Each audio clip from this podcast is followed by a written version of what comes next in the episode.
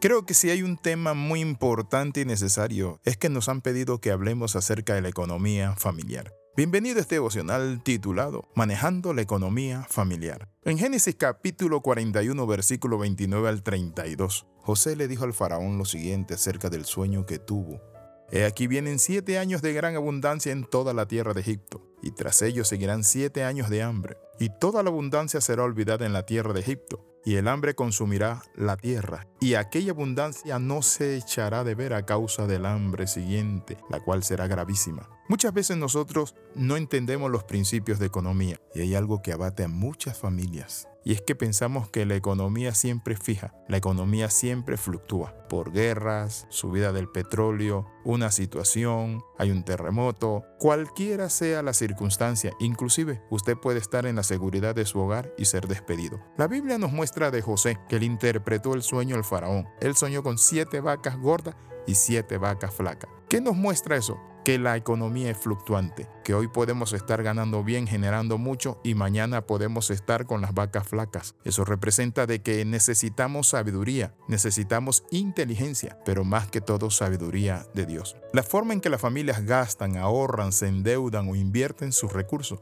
es fundamental para garantizar el bienestar presente y futuro de la familia. Por eso es clave saber cómo mantener una buena salud financiera. ¿Está usted manejando bien su finanza? ¿O simplemente usted es de los que gana o gasta irresponsablemente? Muchas veces no preveemos el futuro y por ello nos encontramos en situaciones muy difíciles más adelante. Hay familias que están endeudadas por situaciones que simplemente fue mal manejo. Hay tres elementos que nos enseña José. Lo primero es planificación financiera. Lo segundo es educación financiera.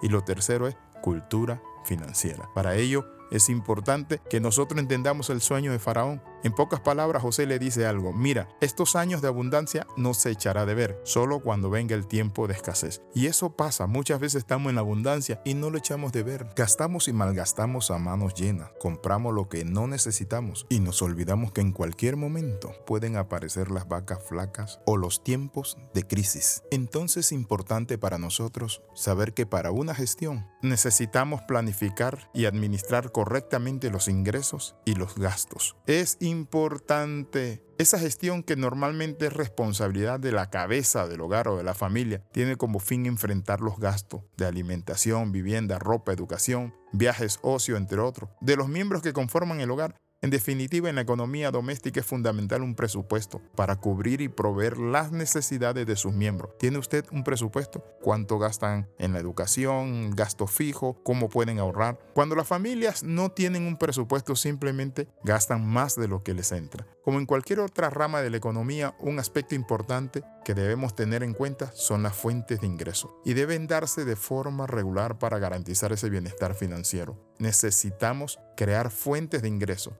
y si tenemos un trabajo, cuidar la fuente de ingreso. Cuando hablamos de la práctica de la educación financiera, todos somos enseñados. Yo recuerdo cuando mi señora madre me enseñó el ahorro. Me dio 10 centavos Alexis, debes ahorrar esto. Me dieron una libreta para ahorrarlo porque en la escuela en Panamá se hacía eso. Pero yo cuando vi a los niños en el recreo comprando esos cupcakes con una capa de caramelo encima, me ganó el cupcake. Y me compré un cupcake y un boli. Llegué a la casa feliz y contento y con el corazón en la mano porque sabía que mi mamá me iba a preguntar acerca del ahorro. Me dijo, ¿ahorraste lo que te di?